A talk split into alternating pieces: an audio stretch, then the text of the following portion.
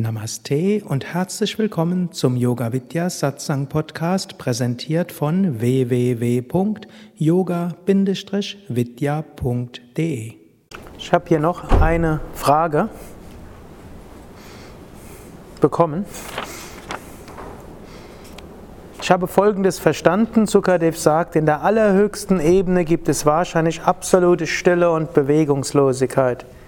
Ich dachte oder könnte mir vorstellen, dass gerade auf der allerhöchsten Ebene Kräfte wirken, aufgrund derer die immerwährenden Veränderungen neuen Konstellationen im Unendlichen sich immer wieder neu erzeugen, aufgrund von bestimmten Gesetzmäßigkeiten dieser wirkenden Kräfte. Was ist mit absoluter Bewegungslosigkeit gemeint?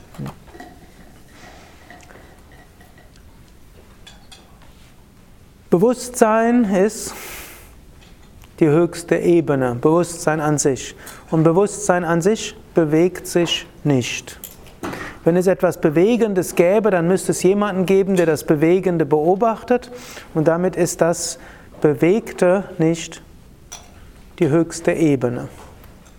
Und so ist Satchit Ananda, unendliches Sein, Wissen, Glückseligkeit, bewegungslos, immerwährend, dauernd und ewig wie dann aus diesem Unbewegten, dem Ewigen und dem Unendlichen dann irgendwann diese Welt kommt, die letzte Shakti, kosmische Energie ist, das ist dann eine hm, andere hm, Frage, die transzendent ist, nicht wirklich beantwortet werden kann. Aber man kann sagen, vom Logischen her muss die höchste Ebene unbewegt sein. Und man kann auch sagen, von der Erfahrung, wenn man ganz tief in die Meditation geht, dann ist dort absolute Stille. Dort ist absolute Freude, dort ist absolutes Sein, nicht sich veränderndes Sein, dort ist reine Bewusstheit, nicht wandernde Bewusstheit, sondern Bewusstheit an sich. Es gibt dort ja noch außer der Vedanta-Philosophie gibt Sankhya und Sankhya würde sagen, es gibt zwei Absolute. Es gibt Purusha, das reine Selbst, das reine Bewusstsein, und es gibt Prakriti, die in ständiger Parinama und Veränderung ist. Gut, und es gibt natürlich auch noch die Tantra-Philosophie und die sagt, es gibt Shiva und Shakti. Im Tantra ist Shiva das, was wir im Vedanta als Brahman bezeichnen, Shakti ist das, was wir im Vedanta als Maya Jagat bezeichnen. Und im Shaktismus beziehungsweise auch im, eben im Tantra sind Shiva und Shakti auf der einen Seite eins, auf der anderen Seite sind, ist Shiva und Shakti auch, was in der Manifestation sich ändert.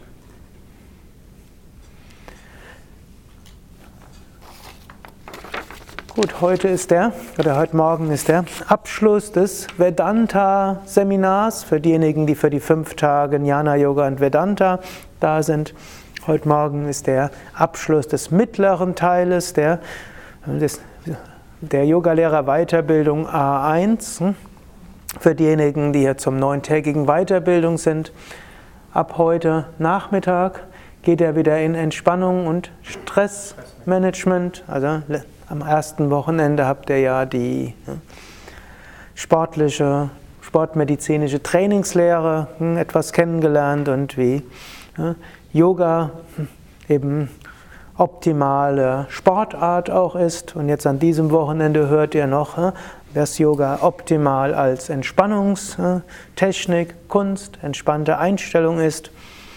Für beides ist aber auch Jnana Yoga ein guter Hintergrund. Man kann mit seinem Körper geschickter umgehen, wenn man weiß, ich bin nicht der Körper. Und man kann sich besser entspannen, wenn man weiß, tief im Inneren bin ich Sat, Chit und Ananda. Und das kann mir keiner wegnehmen und da ist auch nichts Bedrohliches wirklich möglich von der tiefsten Warte. Ihr habt in diesen fünf Tagen einiges gehört, einiges nachgedacht, hoffe ich, über das eine oder andere meditiert, vielleicht die eine oder andere Sache auch für euch hm, im Kleinen verwirklicht.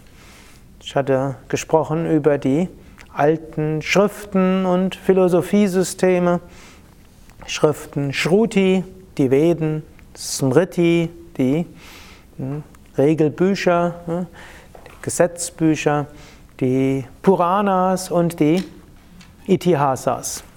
Vier Schriften, die aber auch bestimmte Prinzipien hm, verdeutlichen, die übergreifend nötig sind. Zum einen gilt es festzustellen, was ist Shruti für mich in meinem Leben, die ehernen Prinzipien, an denen ich mein Leben ausrichte, die Wahrheit, die für mich übergeordnet gültig ist. Oder die Wahrheiten, letztlich die höchste Wahrheit und relative Wahrheiten. Und Smriti, wie setze ich die im Alltag um? Was heißt das konkret? Und da gilt es immer, ist immer wieder ein Ringen darum, wie mache ich das? Was sind für mich ja, die Regeln, nach denen ich dann vorgehe? Wie ist mein Tagesablauf gestaltet? Wie esse ich? Wie gehe ich mit anderen Menschen um? Wie, was mache, wie gehe ich bei der Arbeit um? Wie gehe ich mit meinem Partner um? Wie gehe ich mit Kindern um? Mit Eltern um? Und so weiter. Wie gehe ich mit meinen Yogaschülern um? Wie äh, nutze ich mein Leben, um Gutes zu bewirken. Shruti Smriti. Dann ist es auch gut, Puranas und Itihasas im Sinne von, es ist gut, andere, über andere zu lesen, die sich auch bemüht haben, höhere Prinzipien in den Alltag umzusetzen. Und so ist es etwas, wozu ich euch auch ermutigen will. Lest Biografien von Heiligen und Weisen. Natürlich empfehle ich euch besonders die Biografien von Swami Shivananda. Da haben wir ja inzwischen so einiges. Die Biografie im engeren Sinne ist Swami Shivananda ein moderner Heiliger.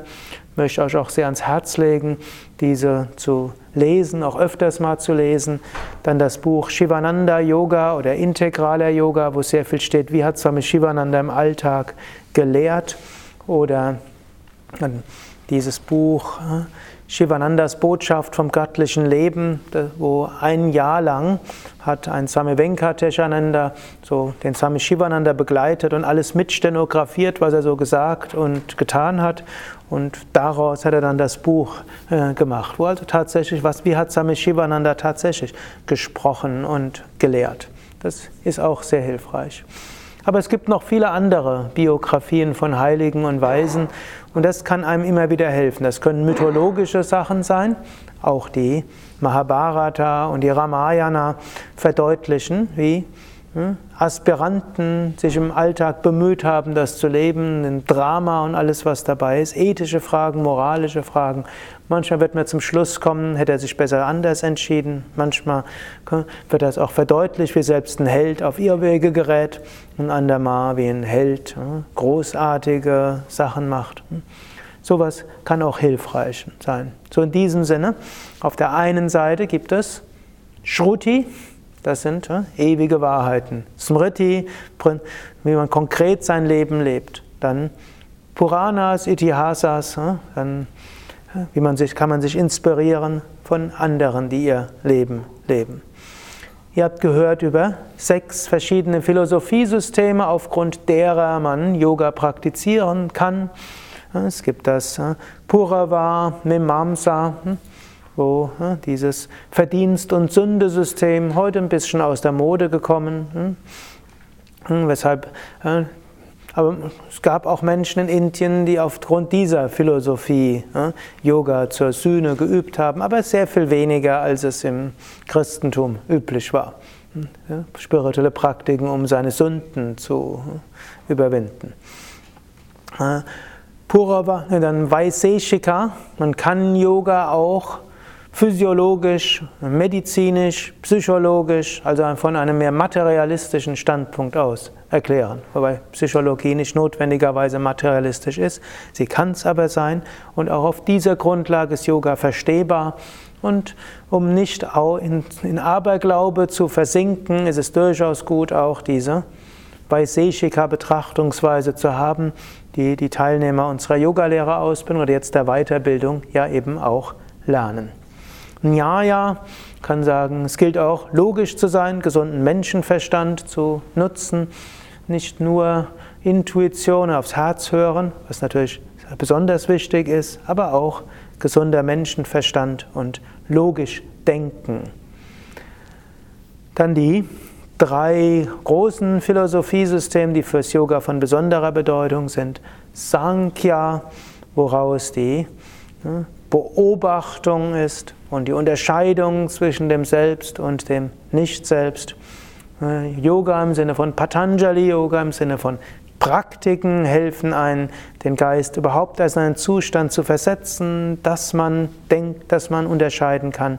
Und über Praktiken kommt man zu anderen Bewusstseinsebenen, die einen erfahren lassen, wer wir wirklich sind.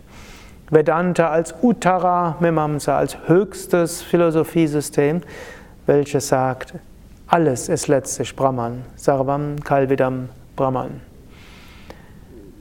Grundlage von Vedanta oder Vedanta zusammengefasst. Brahma Satyam, Jagan Mitya, Jivo Brahmaivana Para. Nochmal alle zusammen. Brahma Satyam, Jagan Mitya, Jivo Brahmaiva Napara. Brahman ist letztlich allein wirklich. Die Welt, wie wir sie wahrnehmen, ist unwirklich, denn die Welt ist in Wahrheit Brahman. Das Individuum ist nichts anderes als Brahman. Vier Mahavakyas, gleich alle zusammen. Tattvam Asi, Aham Brahmasmi, Prajnanam Brahman, Ayam Atma Brahman. Prajnanam Brahman, Bewusstsein ist Brahman. Letztlich die ganze Welt ist nichts anderes als Manifestation von Bewusstsein. Ich habe relativ viel über die Analogie des Traumes gesprochen. Eine der Modelle, die wir nehmen können, ist die ganze Welt Traum von Brahma.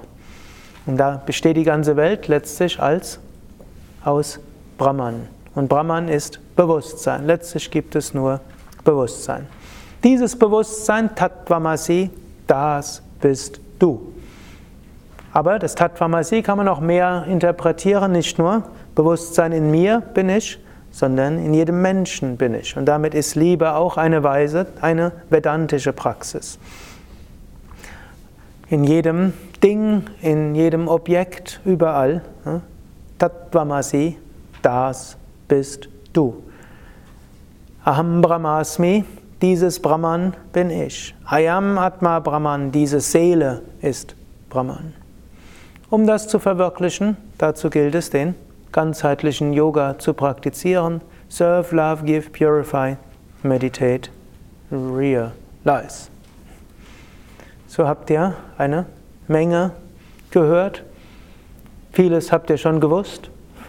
Letztlich tief im Inneren habt ihr alles gewusst, ne? denn alles Wissen ist im Inneren. Sat Chidananda Hum. Chit heißt nicht nur Bewusstsein, heißt auch Wissen. Und so hoffe ich, dass das, was tief in euch drin ist, etwas stärker für euch erfahrbar wurde und künftig für euch auch im Alltag erfahrbar wird. So möchte ich euch danken, dass ihr die fünf Tage hier gewesen seid, euch auf alles eingelassen habt und ihr habt natürlich nicht nur Vedanta gehört, ihr habt auch meditiert, ihr habt Mantras gesungen. Auch Bhakti-Yoga ist etwas, was hm, Vedanta erfahrbar macht. Man kann nicht nur sagen Aham Brahmasmi, sondern eben auch Tattvamasi, das hm, äh, bist du. Und in diesem Sinne auch Gott verehren in allem. Gott verehren über Mantra singen, Gott verehren über Gebet, Gott verehren über hm, immer wieder sich erinnern an Gott. Ihr habt intensiv Hatha Yoga geübt, Asanas, Pranayama. Ihr habt morgens eine Stunde Pranayama geübt. Wer die fünf Tage da war, hat es entweder geübt oder nicht geübt. Aber ihr habt üben können. Einige sagen, habt doch mitgemacht. Hm? So habt ihr intensive Erfahrungen auf der Ebene gemacht. Und ihr seid zu einer besonderen Zeit hier. Erstens fünf Jahre Yoga Vidya Nordsee hier. Hm? Am 1. November eröffnet erste größere Seminar war im Dezember hm? und hm, so hm, war der hier zu einer besonderen Zeit. Sturm hatten wir auch gehabt, obgleich der doch erheblich sanfter abgelaufen ist als im Internet vorher gesagt, mindestens hier, mindestens bisher. Schneesturm heute Nacht ist ausgeblieben und Häuser und Bäume stehen auch noch, aber man hat die Naturgewalten vor Augen geführt und bekommen und hoffentlich hat das öfters mal die Gedanken auch weggeweht Und manchmal etwas extreme Wettersituationen helfen auch, etwas mehr in die existenziellen Fragen des Menschseins zu gehen. Wer weiß, was jetzt noch geschieht. äh. Gut, danken möchte ich an der Stelle auch äh, Keshava, der diesen Ashram hier aufgebaut hat, ihn vorher gesucht hat, seit 17 Jahren mit Yoga Vidya verbunden ist und Yoga Vidya mitgestaltet. Er hat schon viele Stürme bei Yoga Vidya mitgemacht und überstanden und äh, immer wieder äh, Yoga geholfen, Yoga Vidya auf eine neue Ebene zu führen, neues, äh, neue Projekte bei Yoga Vidya zu initiieren und hat hier ein sehr gutes Mitarbeiterteam hm, aufgebaut, hier wie auch für Wilhelmshaven. Und da dir vielen Dank und auch Anerkennung. Danke auch den Mitarbeitern hier im Haus. Einige sind noch da, andere sind schon nicht mehr da, dass ihr diesen Ort hier aufbaut und weiter aufbauen werdet, dass ihr hier euch somit mit Herz engagiert, mit Liebe engagiert, mit Kompetenz engagiert und hm, so diesen Ort zu dem macht, was hm, er für viele Menschen ist, ein zweites Zuhause, ein Ort, sich aufzuladen, sich zu regenerieren, manchmal intensiv zu praktizieren, manchmal etwas sanfter hier zu praktizieren und Yoga-Urlaub zu machen. Das ist ja das Schöne hier, dass es diese große Bandbreite gibt, Yoga zu erfahren und zu leben. Und besonderen Dank Swami Shivananda, der auch nach seiner Verwirklichung nicht äh, sich damit zufrieden gegeben hat, einfach nur in der unendlichen Wonne von Brahman zu schwelgen, sondern eine große spirituelle Bewegung initiiert hat, letztlich auf göttliche Inspiration und Vision und der uns weiter inspiriert, damit Yoga sich immer mehr verbreiten kann, immer mehr Menschen Entspannung erfahren können, immer mehr Menschen mehr Prana erfahren können, immer mehr Menschen Zugang zu mehr Gelassenheit bekommen können, aber noch wichtiger, immer mehr Menschen eine spirituelle Erweckung erfahren, um zu immer tieferer Verwirklichung zu kommen.